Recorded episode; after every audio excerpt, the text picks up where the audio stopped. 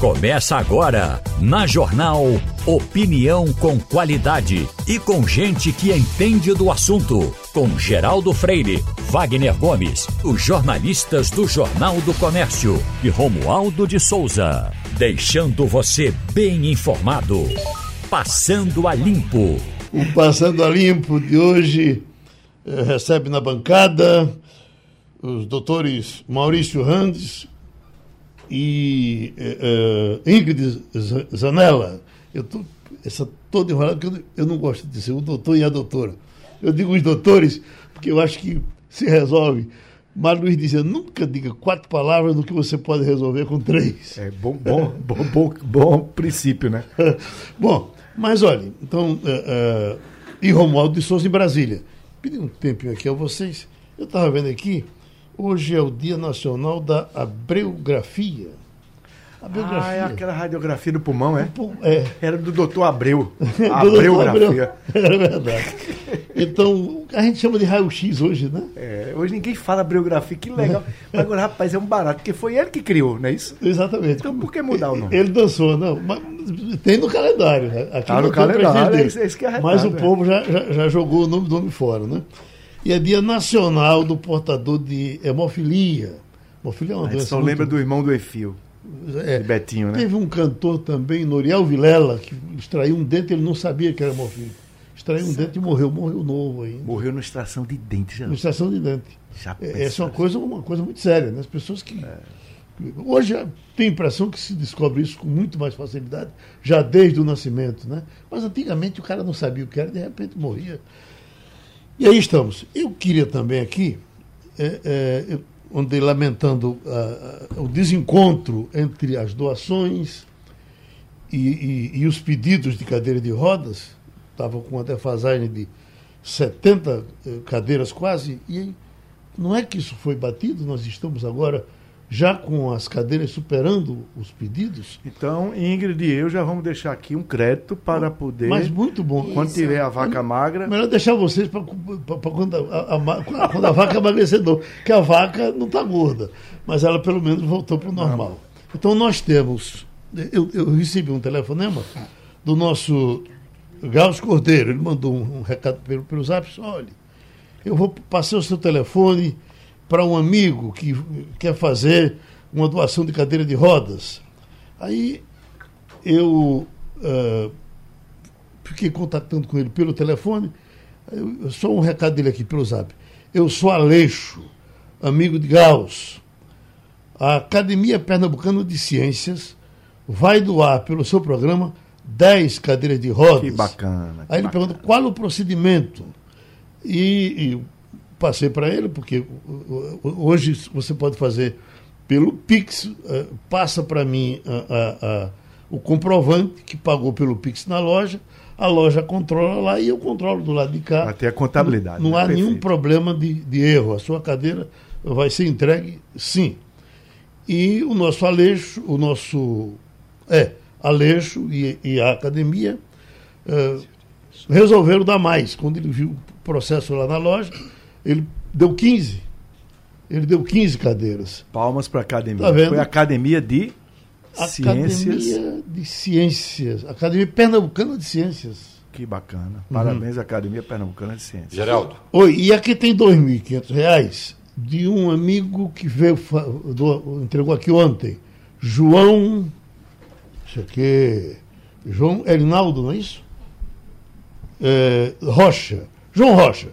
João Rocha doou 2.500, portanto, ele doou cinco cadeiras de rodas. Quer dizer, Caramba. com 15 passa para 20 e amanhã cai em campo para fazer as entregas. Maravilha. Você vai ouvir todos aqueles depoimentos é, são sempre emocionantes. agradáveis das são sempre emocionantes. Que, recebe, o cara recebe uma cadeira de rodas, ele agradece com muito mais felicidade do que quem ganha uma Ferrari.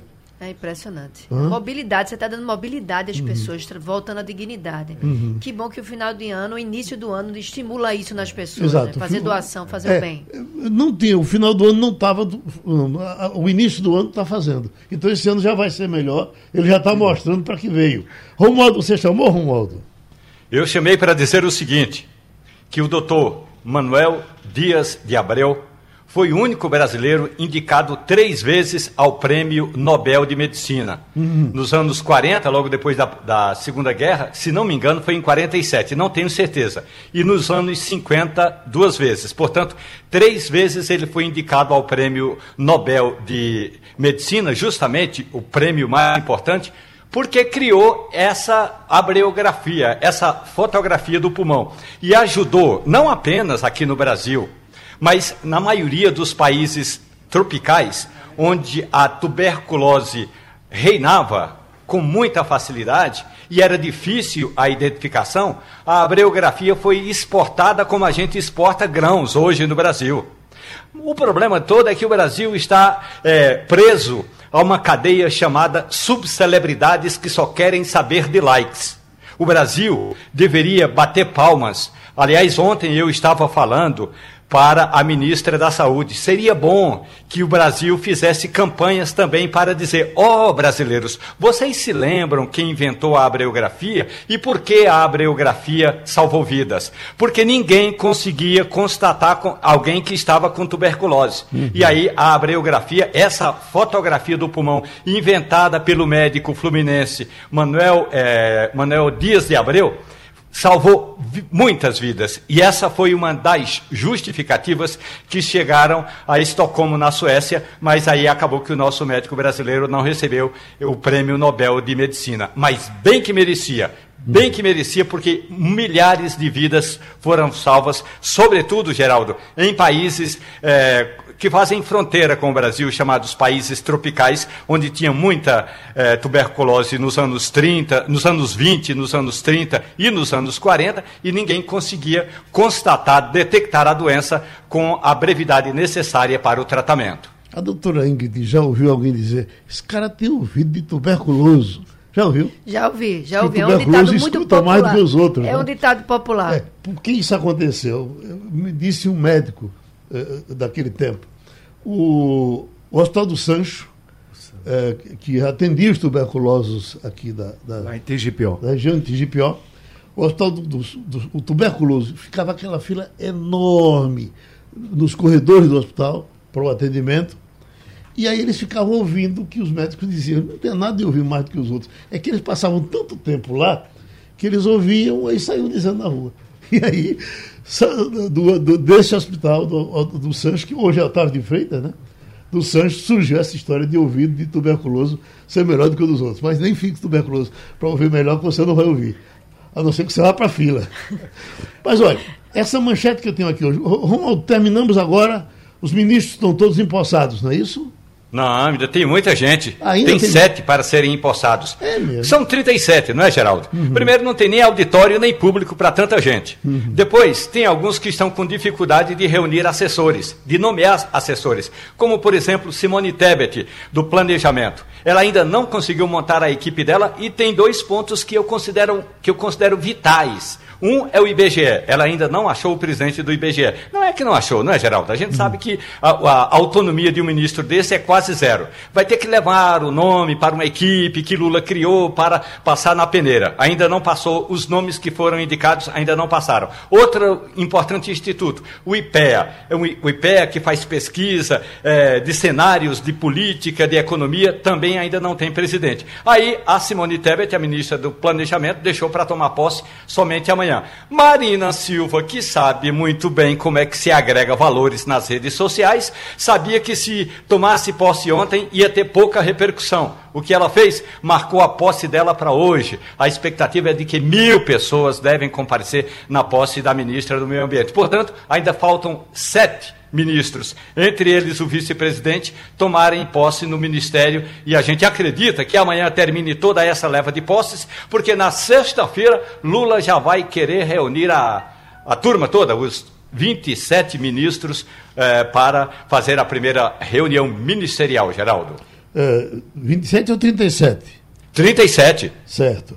Então a manchete aqui é: com 37 pastas, o Brasil supera o número de ministros da Venezuela.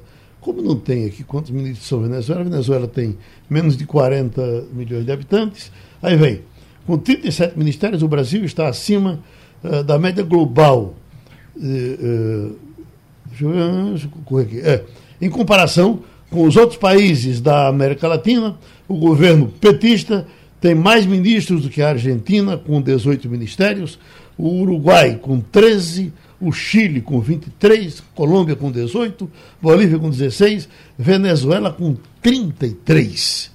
E eu pergunto, doutor Henrique, qual o risco de você ter ministério demais? Isso é bom, isso é ruim? Porque houve um tempo que todos nós gostaríamos que fizesse, desse uma enxugada, porque isso significava economia. Será que é? Não, não vejo necessariamente isso representando a economia, Geraldo. Uhum. Né? Eu vejo a necessidade da gente. A gente está começando um novo governo, né? tem pouco mais de dois dias. Está né? Tá tudo começando agora. Eu acredito que ter ministros nessa quantidade, 37, não é um número exorbitante, mas a gente precisa ter um planejamento para cada um deles. Né? O que a gente espera é isso, a gente espera algo efetivo do ministro da Economia, da ministra do Planejamento, né? alguma pasta realmente efetiva. Agora, não vejo o número de ministros, o número de 37, representar um cenário negativo para o início do governo que se inicia. Eu acredito que a gente está no momento de construção, é, a gente vai ter que repaginar muitas coisas no nosso país, tem uma pressão da economia, tem uma pressão política para o governo fazer melhor, né, fazer diferente. A gente espera muita coisa sobre isso, então eu não vejo com um cenário negativo o número de 37 ministros, não. Hum, doutor Maurício Randes, o senhor que passou por lá, que negociou com ministros, discutiu com ministros, se reuniu com ministros. O que diz? Trabalhar com 37 é melhor do que com 17? Acho que é um momento histórico, né? O Brasil está saindo de um período assim que muitas dessas políticas públicas é, foram desativadas. Então tem uma racional, tem uma razão para recompor essas políticas públicas, empoderando o ministério. E na verdade você tem aquelas caixinhas, não necessariamente vão ser criados novos cargos e vai haver aumento de despesa. Porque você traz as caixinhas que estavam em outros ministérios e essas mesmas caixinhas, ou seja, os mesmos gastos públicos, as mesmas despesas, elas apenas ficam mais dispersas em ministérios específicos que vão cuidar de assuntos que tenham sido desmontados pelo governo anterior. Então é compreensível isso. O que a sociedade, nós todos, a Rádio Jornal precisa ficar de olho, o ouvinte da Rádio Jornal, é para que não haja aumento de despesa, porque é evidente que todo governo, qualquer ministro, ele quer aumentar, ele quer criar cargo, ele quer aumentar a sua estrutura. E aí cabe à sociedade fiscalizar e cabe ao presidente não deixar. Porque o Brasil não pode estar tá criando mais cargo, o Brasil não pode estar tá aumentando despesa. Eu acho que algumas coisas simbólicas deveriam até ser feitas. Como, por exemplo, acaba todos os carros oficiais. Pá! Acaba a frota. Isso vai resolver o déficit público? Não. Mas vai simbolizar que os governantes do município, do estado e da União não estão querendo gastar demais com o dinheiro da gente, com o dinheiro do contribuinte. Romualdo, você vai trabalhar então agora com 37 ministros. Melhora? Geraldo, na verdade, a razoabilidade do governo Lula em ter 37 ministérios é menos com relação às pastas e mais para abrigar aliados.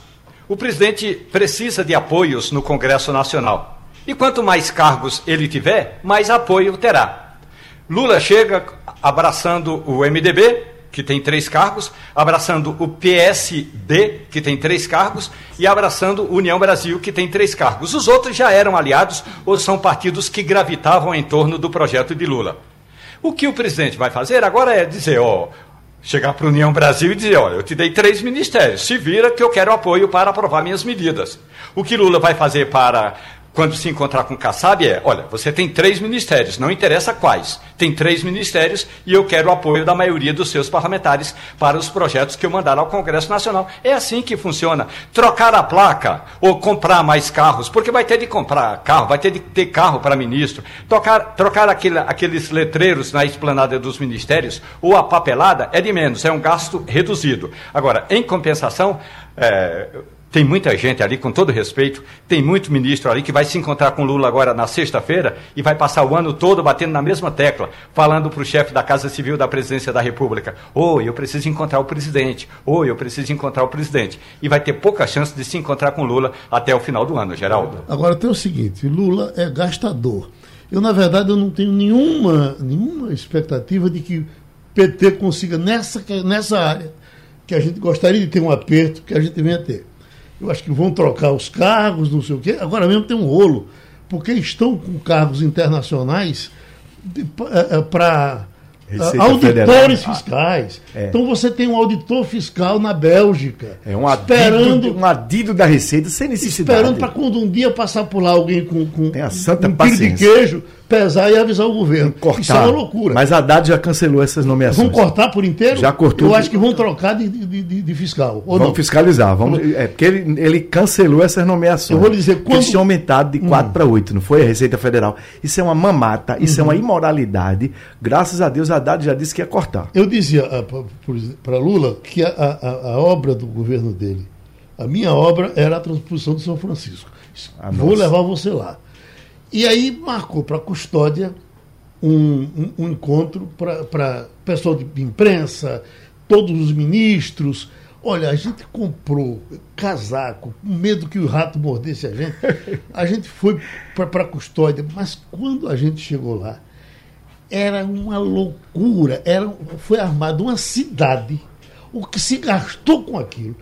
Cada ministro tinha um gabinete colocado no meio da mata. Eu não sei nem quanto foi aquilo mas gosta, não deu para fazer a conta. Bom, e quando chega Lula, aí estava Eduardo Campos. Eduardo Campos, quando, quando Lula chegou, Eduardo disse, eh, perguntou, cadê? Não tem cantor, não? Eduardo disse, olha, não tem não. Eu não quis gastar o dinheiro do Estado, porque o cantor só vinha se fosse de avião. Eu não quis gastar o dinheiro com avião para trazer um cantor para cá. Aí disse, não, o governo paga.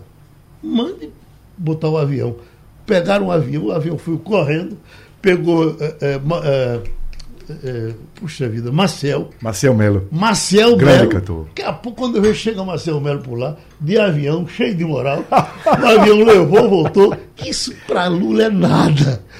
Já me diziam que com relação a Fernando Henrique, esse já era muito mais preocupado com gastos. Que até café, ele se preocupava se tinha café demais. O, o uh, Itamar Franco, esse disse que era uma loucura. Austeridade total. Uma né? loucura com questão de gastos. Eu acho que é menos a conta, não é, Geraldo? Menos a conta final. Mas, mas você é vai dando um exemplo. representa é o, é exemplo. O simbolismo, o simbolismo Se você é o presidente importante. e não é gastador, você está dizendo para os seus ministros e diretores de estatais que ninguém pode ser gastador. E o brasileiro está de olho. O brasileiro quer austeridade. Chega de governo que fica perdulário, que gasta com despesas desnecessárias. A despesa tem que ser para educação, saúde, segurança, não é verdade? Uhum. Então vamos fiscalizar. Na gestão Mas eu acho que a Haddad, viu, Geraldo? Uhum. Eu acho que a Haddad está nessa direção. Inclusive, nesse momento, eu estava conversando com algumas pessoas em Brasília e São Paulo, hoje de manhã, antes de vir para cá. Nesse momento, há um embate até interno dentro do governo. Você, de um, de um lado, você tem o mercado que não, não fez esse, esse terrorismo quando Bolsonaro como presidente da República, fez os gastos, fez as isenções, aquelas coisas eleitoreiras, a PEC kamikaze, a PEC eleitoreira. O, o mercado não se moveu, porque gostava de Paulo Guedes e queria a reeleição de, de Bolsonaro. Nesse momento agora, o que é está acontecendo? Está havendo um ataque especulativo, que o mercado não é uma coisa homogênea, é heterogênea, mas de setores do mundo das finanças, fazendo um ataque especulativo, porque eles estão vendo que a Haddad disse já sinalizou que a política da economia no Brasil vai ser com austeridade, vai ter, é, é, vai ter redução do desequilíbrio do tesouro. Uhum. Aí já está isso. E tem um embate dentro do governo, os setores mais políticos, embate, com embate com Haddad e os setores mais econômicos que querem mais austeridade. Então, para que o ouvinte da Rádio Jornal tenha noção, a coisa não é assim tão simples. O cara, o presidente diz, eu quero assim. Não. Porque você tem um jogo de freios e contrapesos. Você tem o poder de barganha de segmentos da sociedade, de segmentos dentro do governo. Nesse momento está havendo um ataque especulativo de setores das finanças, porque Haddad está mostrando que vai fazer uma política responsável. E vai substituir o teto de gastos por uma norma para controlar o crescimento da despesa. Então, isso que estava se sinalizando, que a PEC, que foi aprovada de um ano, está sinalizando agora, ele era junho, já voltou para abril. Uhum. Então, é para que a gente fique atento que está havendo embate dentro do governo também. Deixa eu dar outro exemplo caseiro. Quando o Jabas era governador, tinha uh, o governo nos municípios. Lembro. Que se levava todos os secretários. Era muito interessante aquilo, porque dentro do município se discutia as coisas de lá. E o, uma, uma semana eles iam para Belo Jardim. E quando eu, passando por lá pelo palácio, resolver não sei o quê, quando ele, conversando com Lúcia Pontes, Lúcia, eu estou vendo aqui que uma outra autoridade lá do, do, do Estado, não quero dizer o nome aqui, é, é, fulano vai de avião, vai de avião para Belo Jardim. Nós vamos chegar em Belo Jardim com dois aviões, um avião com o governador e outro avião. Não, não. Faça o seguinte, suspenda o meu. Eu vou de carro, e ele vai no avião. Dá o exemplo, e né? Lá, e lá a gente conversa. Bela atitude de Java Vasconcelos. E lá a gente conversa. É, é o exemplo, é. né? E não é nada do outro mundo, não. Né? Até porque se fosse numa empresa, ele não fazia daquele jeito. É. Ele, tá certo? Ele é isso. Certamente economizaria na empresa é dele. Isso. Se é Estado, você tem que empurrar o pé. É, Romualdo, dê um exemplo de, de presidente que austero. gastava pouco, austero. É, são poucos exemplos. Mas vamos lembrar Itamar Franco, quando ia com a namorada dele para o cinema, ele tinha uma carteira, porque ele estudava, Geraldo, ele era presidente da República e estudava, é, estudava inglês, num cursinho de inglês e tinha uma carteirinha de estudante. E ele dava a, a carteirada de estudante para entrar pagando a metade. Mas isso era um exemplo é, de Itamar Franco como pessoa. Como presidente da República, ele sempre fazia o seguinte: ó, se a gente vai fazer uma viagem para o interior de Minas Gerais, por exemplo, bota todo mundo no avião. Aí o pessoal do antigo, da área de segurança, falava, mas presidente, mas não pode, o presidente mais um monte de ministros no avião, se cair. Eu falei assim, se cair, morre todo mundo. Não tem problema, recompõe o Estado com outro governo. Não tem que ter essa história de que o presidente tem que ir sozinho no avião e os ministros em outro avião. Me lembro de uma vez que Itamar Franco chamou, e ele sempre fazia isso, chamou os jornalistas para uma audiência. Era uma audiência com o presidente da FEBRABAN. E aí, Mário Amato, o presidente da FEBRABAN, Federação. Desculpe, não é FEBRABAN, era Fiesp. Aí, nessa reunião com o Mário Amato, o, o Mário Amato trouxe um pedaço de, eh, de goiabada lá para dividir com o Itamar Franco ele falou assim: não, vai ter que dividir. Tem 42 jornalistas, mais cinco assessores, ou divide para todo mundo, ou não vai só um comer e outro não comer. Você pode pensar que isso não significa absolutamente nada, mas foi no governo de Itamar Franco que se criaram regras para evitar o consumo exagerado, por exemplo, de combustíveis na esplanada dos ministérios. Não era ainda a época do Uber, mas o projeto de Itamar Franco era o seguinte: cortam-se os gastos com carro oficial e a gente contrata frotas, porque é muito mais barato ter frota do que frota alugada do, ter, do que ter carro oficial à disposição das autoridades. Claro que aí depois não foi adiante, isso é outra história. Mas eu me lembro bem que Itamar Franco gostava de falar de austeridade, desde o tamanho da, da, fatia da goiabada que era compartilhada dentro do gabinete, até viagens de avião para o interior do Brasil. Eu, eu na época que ele era presidente, repercutiu muito uma notícia publicada no jornal dele passando em farmácias diferentes para encontrar o remédio mais barato para comprar para a mãe dele. Entendeu? Quem morava na, numa quadra aqui em Brasília, SQN 210, e eu morava justamente nessa quadra, Geraldo. Uhum. Eu morava no bloco H e no, no bloco eh, F morava uma, uma, namorada do Itamar Franco. Quando Itamar Franco resolvia vir para casa da June, era uma desgraça, porque a, a, rua toda ficava fechada.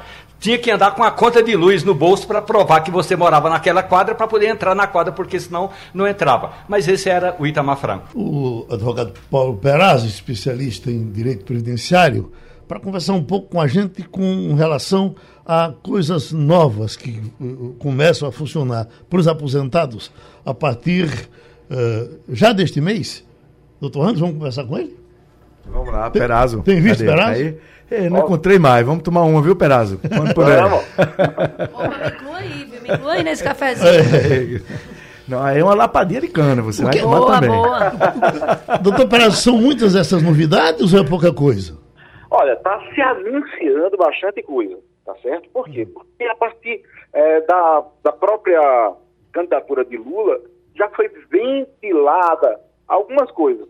Por exemplo, ele falou que é, muito, muito possivelmente vai se voltar a possibilidade de se dar uma, a inflação e mais o aumento do PIB de dois anos atrás. Por exemplo, a gente ia ver o PIB de é, 2021, se teve aumento de 1%, etc. E aí, fora a inflação, iria se colocar mais 1% de aumento real seria o aumento do PIB de dois anos atrás. Isso foi ainda uma promessa de campanha. Não é? Então, outras questões que estão sendo ventiladas agora para 2023, primeiro, é zerar as filas. Como? Chamando é, pessoas concursadas para aumentar o número de servidores, eh, não simplesmente pegar eh, militares que não tinham eh, contato maior com as regras previdenciárias e colocar lá para cumprir o buraco. Então, está se pensando em trazer novos, novos servidores e esses servidores zerarem a fila do INSS. Agora, as duas principais mudanças que estão se ventilando e ninguém espere que vai ser uma coisa rápida. Eu assisti às entrevistas de Carlos, Carlos Lupe, que é o novo ministro da Previdência. Ele próprio está dizendo que não, não estudou profundamente a reforma da Previdência, mas tem algumas coisas que ele considera injustas. A primeira é, que é a questão da aposentadoria por invalidez, que é 60% é, para quem tem até 15 anos, e depois 2% por ano excedente aos 15 anos. Ele quer voltar àquela regra anterior, que era 100%. O cara se aposentou por invalidez, ele tem automaticamente 100% do valor do benefício. Então, isso aí é a primeira é, mudança que ele está ventilando. E a segunda mudança é em relação às pensões por morte, é, que hoje a, a viúva recebe 60% e ele quer aumentar para 70% ou 80%. Então ele disse que vai formar comissões para estudar, é, vai ver o ministro da Fazenda, vai entrar numa comissão. Então, pelo menos estão ventilando é, alguns pontos da reforma previdenciária serem revistos em favor do é, trabalhador é, aposentado por invalidez ou por viúva. Ninguém é para se animar muito, não, porque isso só apenas. É, ele está ventilando as ideias. Muita coisa para ser feita, mas é uma ventilação que eles vão começar a trabalhar durante o ano de 2023. Eu até ouvi o discurso dele ontem, um discurso meio de cascateiro, mas entre ser cascateiro e ser deseducado, você está na frente, o cara só falta jogar uma pedra na sua cara, como a gente teve até recentemente, é melhor que seja cascateiro. Ele diz que quer acabar, Romualdo, com essa fila que tem uma fila que o doutor Perazzo tem na cabeça, mas você também lida com ela, de pessoas que estão para se aposentar. E ele quer resolver a aposentadoria em cinco dias. Não é isso?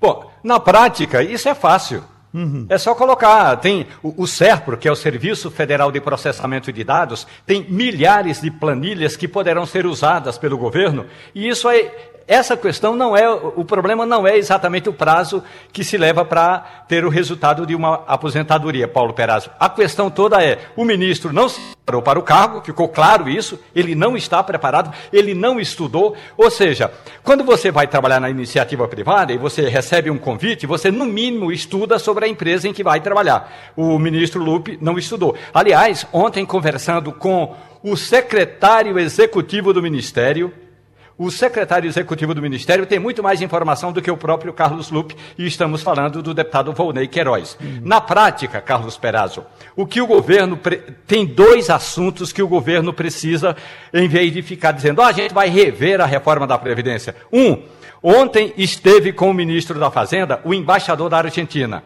E Daniel Scioli falou pa para o ministro da Fazenda do Brasil uma questão que é, é importante para o Mercosul ainda não se resolveram as questões relacionadas à aposentadoria aqui no Cone Sul. Tem muita pendência. Olha, se as reformas da Previdência no Brasil ainda não estão totalmente concluídas, o senhor pode imaginar como é que está, é, como é que estão essas pendências todas no Mercosul. Esse é um aspecto importante. E o outro aspecto importante, aí sim, tem muita gente que foi aprovada em concurso, tem muitos cargos de confiança que foram entregues a terceirizados e que precisam ser retomados por funcionários que façam o trabalho é, da Previdência Social, Carlos Perazzo? Pois é. O que a gente percebe foi exatamente isso. Ele está é, insatisfeito, mas é de forma ideológica, mas não tem ainda um plano de ação. Foi bem dizer, olha, quais são as mudanças propostas, ele pensou isso e ele próprio revelou, não ah, estudei o, o, assunto a fundo. Então, está meio no nível do, do, do interesse pessoal, da vontade pessoal dele. Agora, é, não acho, vou ser muito sincero com todos, não acho é crível que uma reforma, uma reforma passe é, fácil, não. Eu vou explicar por quê. Porque todos os governos, inclusive o, o de Lula, é, com a emenda 41, o de Dilma, com a questão da restrição é, do acesso à pensão a viúvas, que ela diminuiu o tempo que as viúvas receberam. Ou seja, todos os governos de direita ou esquerda, a partir da Constituição de 1988, é, aproveitaram a reforma dos governos anteriores. Então, foi feita uma economia, tomara que venha alguma coisa para o aposentado, mas é, você simplesmente gastar mais com uma reforma que você pode jogar na conta do outro, é, é, não, é tão, não é tão usual. Pode acontecer. Agora, como ele falou, tomara que venham alguns, alguns estudos e aí passe e vai ser, uma, vai ser uma votação difícil, porque é através de emenda constitucional, não é uma simples mudança na lei. Eles vão ter que concentrar, gastar capital político para poder mudar. Então vamos ver se isso está na pauta das prioridades ou se o governo tinha que falar alguma coisa através de Carlos Lupe, dar algum tipo de satisfação, ou de pelo menos esperança inicial. Vamos ver o que é que vai pesar realmente para o, o, governo jogar a força política, o capital político de início de governo para poder é, mudar alguma coisa. Vamos agradecer ao doutor Paulo Peraz a participação aqui do Passando a Limpo. Estamos fechando aí uma, uma conversa com o presidente do Tribunal de Contas do Estado, Anilson Ramos, porque ele vai falar do reflexo dessa decisão uh, da governadora no, no Tribunal de Contas. Até o tribunal está achando que vai ter problema para administrar o que foi decidido. Então, pronto, já, já estamos com ele. Uh, presidente, o Tribunal de Contas tem dificuldade de administrar essa, essa decisão tomada pela governadora? Bom dia, Geraldo. Um Prazer em voltar a conversar contigo. Obrigado, amigo. É, Geraldo, é o seguinte: decreto é para se cumprir. Não tem outro caminho. Especialmente nós que trabalhamos com controle externo, né? que somos o olhar do cumprimento das normas do Estado, dos municípios, do Poder Legislativo, do Poder Judiciário, Ministério Público e tal. Nós vamos cumprir o decreto. Agora, eu estou assinando agora dois ofícios para a governadora, é, colocando para ela, iniciando, dizendo em cumprimento ao decreto de Vossa Excelência, tal, que fez retornar 84 servidores civis e 22 servidores militares, nós estamos pedindo uma nova sessão desses servidores, porque, em primeiro lugar, servidores civis, nós temos aqui dezenas de funções de gerenciamento que esse pessoal do Estado ocupa. Portanto, nós temos uma descontinuidade enorme de serviços aqui por conta do retorno desse pessoal.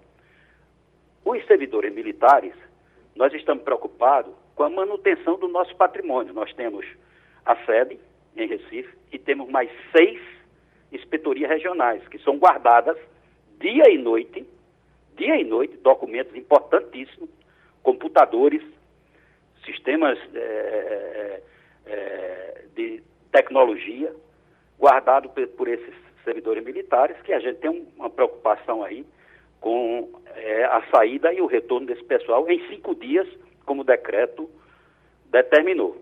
Mas, em tese, nós estamos cumprindo o decreto da governadora, que é uma norma superveniente, nós temos convênio com validade até 2029 aqui com o Estado para essa excedência. Nós temos convênios.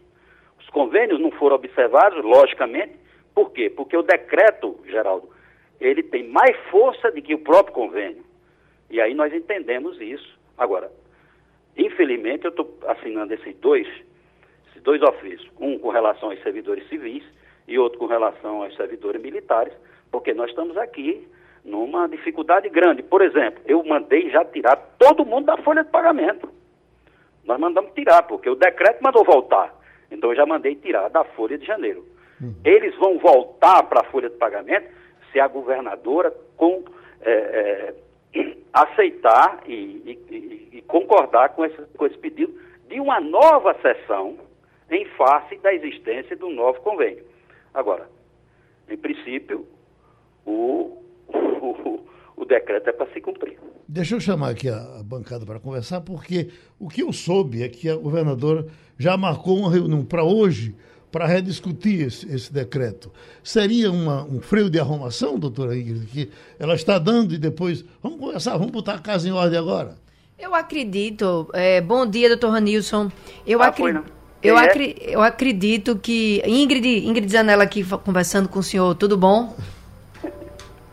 Eu acredito que essa questão relacionada ao decreto, depois de, de ter assumido o governo, depois de uma ruptura tão longa nessa atual gestão, eu acredito que a governadora, não, não, não tenho nenhuma informação, mas eu acredito que ela quer entender o que está acontecendo em cada órgão, uhum. o papel de cada um. Eu acredito que esse ofício né, que foi encaminhado pelo Tribunal de Contas, ele vai ser reiterado por vários outros órgãos. Outros órgãos também passarão para ela esse diagnóstico. Aqui nós precisamos desses servidores, desses funcionários para continuar atuando. Né? Eu acredito que essa questão desse, de, desse diagnóstico da gestão atual foi possível por causa desse decreto. Agora, eu acho também, doutor Randes, que se cria com relação ao, ao funcionário de, de, de comissionado um certo preconceito. A sociedade tem um certo desprezo por ele.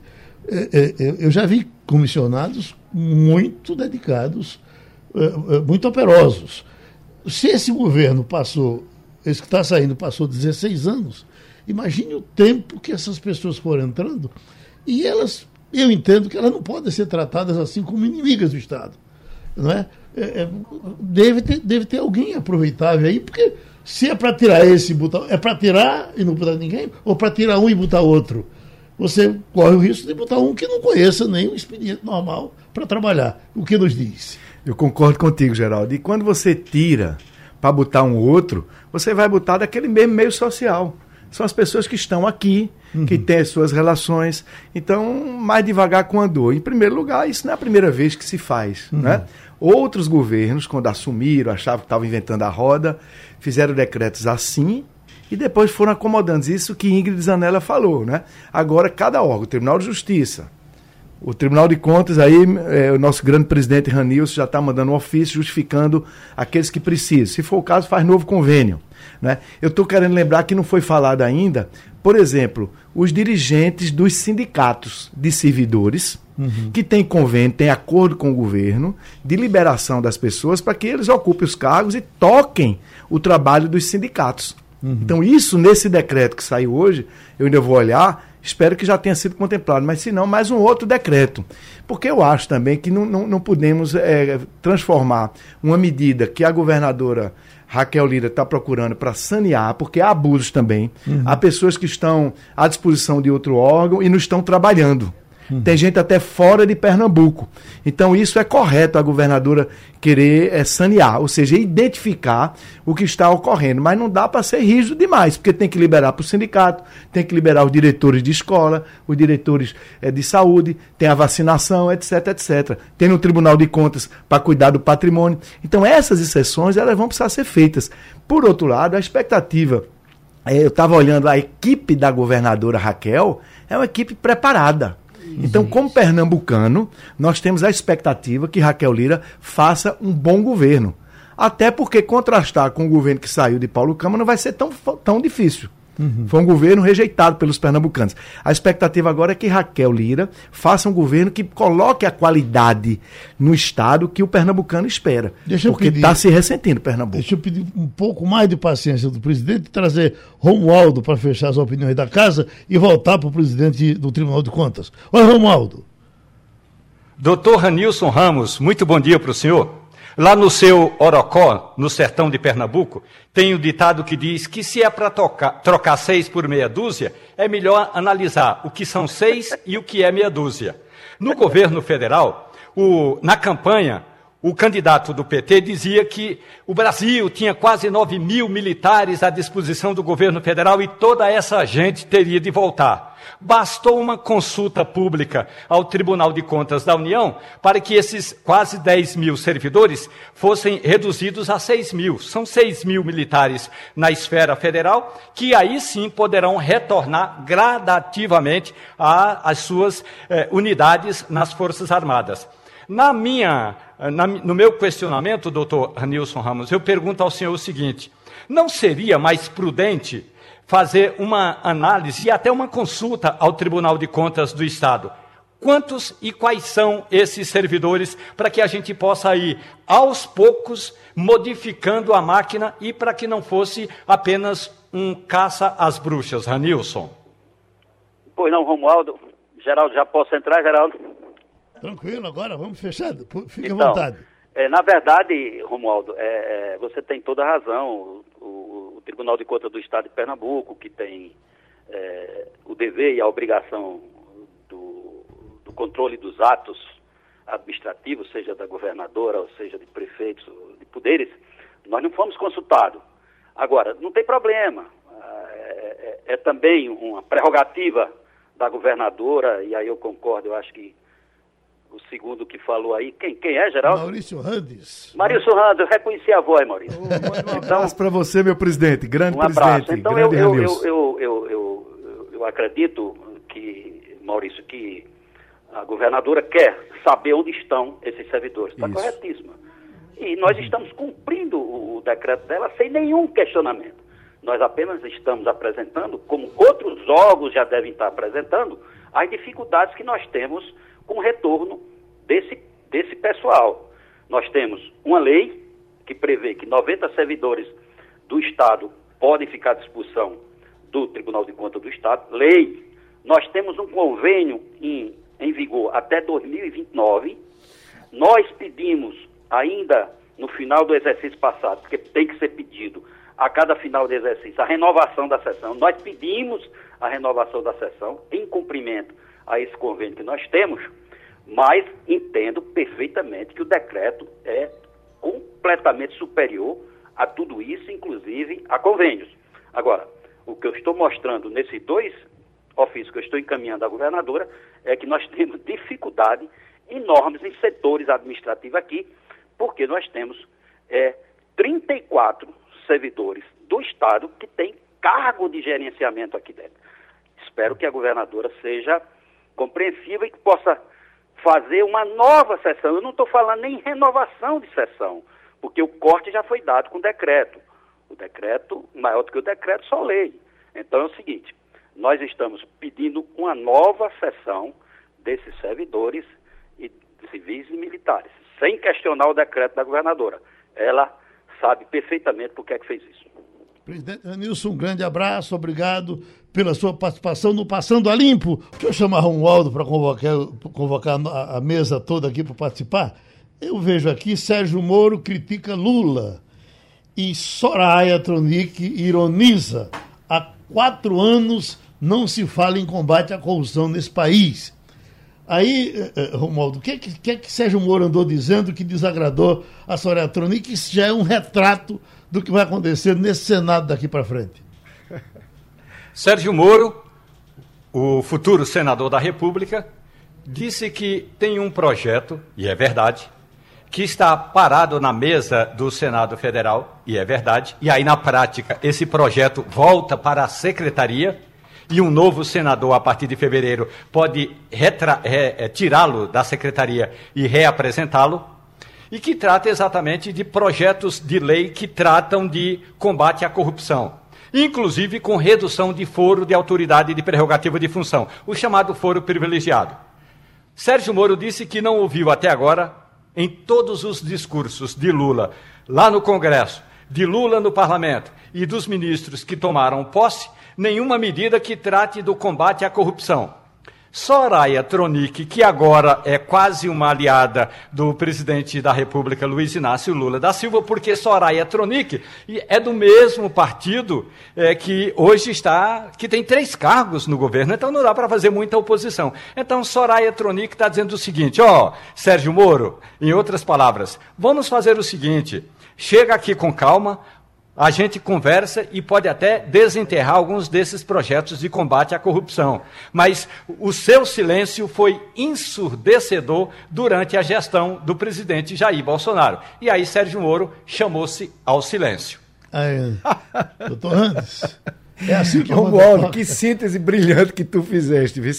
O que a, so, a, a Soraya está dizendo é isso. Ele, o, o Sérgio Moro, é, é um senador de uma nota só ficou calado no governo Jair Bolsonaro, que todo mundo sabe que teve também corrupção. Teve corrupção no governo anterior de Lula, de Dilma, e teve corrupção também no de Jair Bolsonaro. Ele ficou calado. Agora ele já vem com uma nota só. Por quê?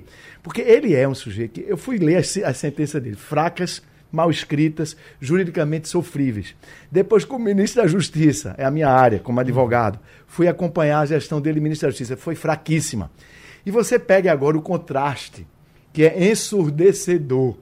O contraste entre Flávio Dino e Sérgio Moro. Sérgio Moro foi ministro da Justiça e Flávio Dino está com três dias de ministro da Justiça, já mostrou o que é que é um, um, verdadeiro ministro da Justiça. E é bom isso, porque tem muito preconceito do pessoal do Sul.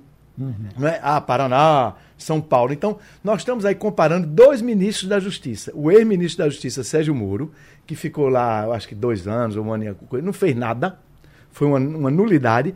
E você vê agora Flávio Dino, que está indicado há um mês, tomou posse há três dias e já é um ministro que já está marcando a reinstitucionalização.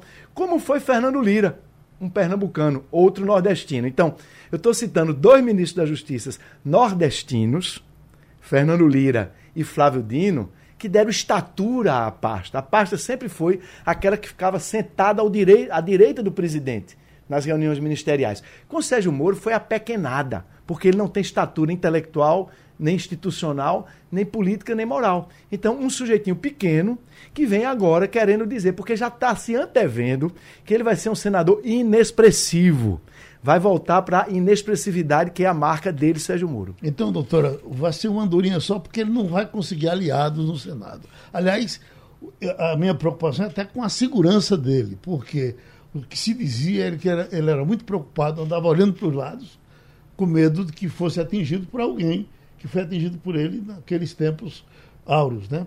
Então eu lhe pergunto, é, é, imagine o que é para Sérgio Moro negociar agora com políticos coisas que ele queira aprovar no Senado ele vai ter uma grande dificuldade. Vai ter, ele não vai conseguir fazer muitos aliados nessa. E começar a gestão já começando a criticar como se ele tivesse feito isso durante toda a é. gestão é. passada. Né? Esperávamos eh, agora, depois de tanto tempo, tantas chances que ele tinha para realmente agir, começar a gestão cobrando.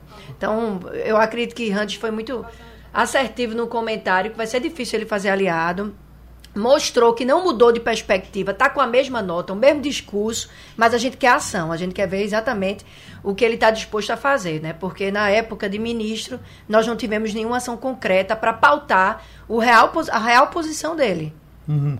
Uh, uh, Vai levar muita lapada, viu, Vai. Senado? Uhum. Romualdo, dos novos ministros, qual que está repercutindo melhor aí? Uh, Flávio Dino está repercutindo bem? Silvio Almeida. Silvio Almeida, Silvio Almeida Aonde? chegou ontem no Ministério dos Direitos Humanos bola, e provou por A mais B que as meninas não precisam vestir rosa e os homens não se tornam alfa se vestirem azul. Essa história de cor, do discurso de quatro anos atrás, da hoje senadora eleita Damares Alves, é pura balela. Se faz direitos humanos com garantias de direito e não com discursos é, sexistas ou autoritários ou conservadores. Desculpe, conservador nada, reacionários. Então, o discurso de Silvio Almeida ontem no Ministério dos Direitos Humanos mostrou que essa pasta está revigorada. É claro que Flávio Dino eh, tem feito um, um, trabalho importante no Ministério da Justiça, até porque o Anderson Torres foi o tempo todo um chefe de gabinete do presidente Jair Bolsonaro. Estou me referindo ao ex-ministro e agora vizinho de, de Bolsonaro. Mas, na prática, eu considero que, até agora, dos discursos feitos na esplanada dos ministérios, Silvio Almeida já disse: direitos humanos é isso. E nós vamos trabalhar pelos direitos humanos de todos os grupos.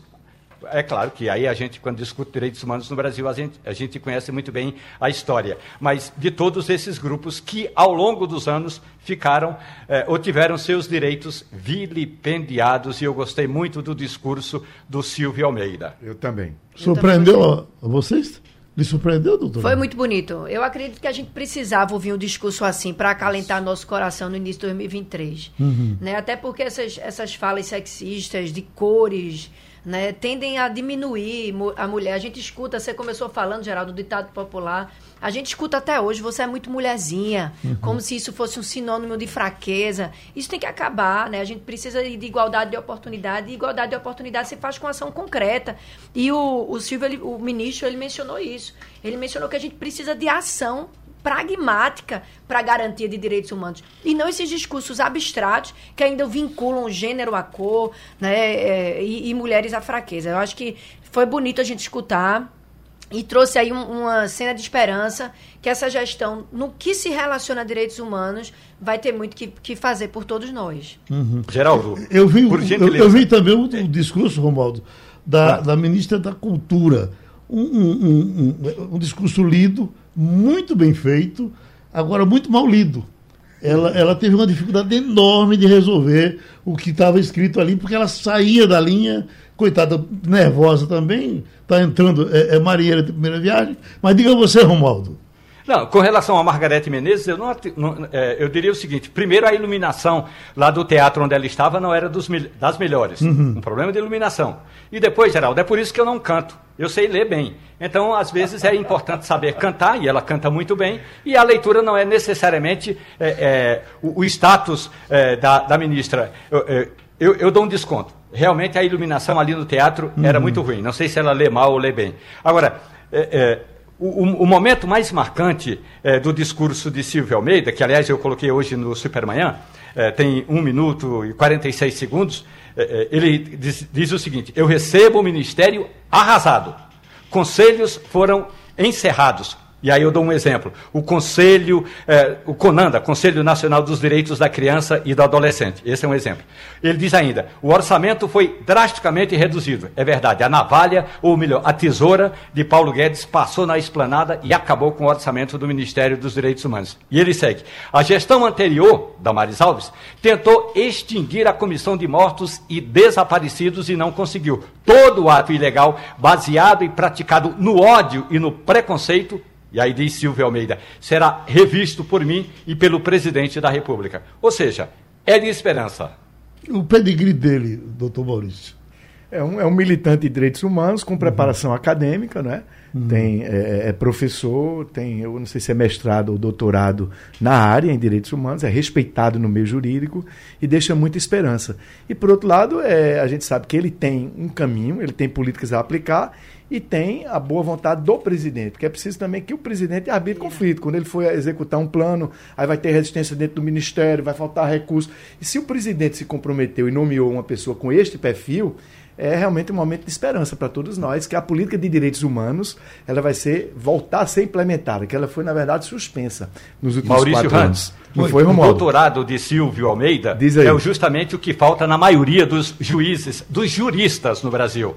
Ele é doutor em filosofia e teoria geral do direito. Olha, fazer um doutorado em teoria é, do direito, realmente o Cabra estudou bastante. E, aliás, é, é, na, quando foi na, no último encontro que tive com ele, no dia da, da indicação, ele prometeu que mandaria a tese dele, e aí em seguida eu disponibilizarei no meu Instagram para você, para os nossos ouvintes, porque alguém que já leu o trabalho dele diz que é um primor do ponto de vista da academia, é um primor e é fundamental que esse trabalho chegue à academia, chegue aos advogados, chegue aos juristas. Vou ler, vou ler. Foi e bom você falar, vou ah, ler a tese ler. dele. E esse ministério foi muito maltratado mesmo. Muito. Foi tá desmontado, um né? Que, puxa vida. É, é. Bom, vamos embora? Missão cumprida. Missão cumprida. ok, muito obrigado. Terminou o Passando a Limpo. A Rádio Jornal apresentou opinião com qualidade e com gente que entende do assunto. Passando a Limpo.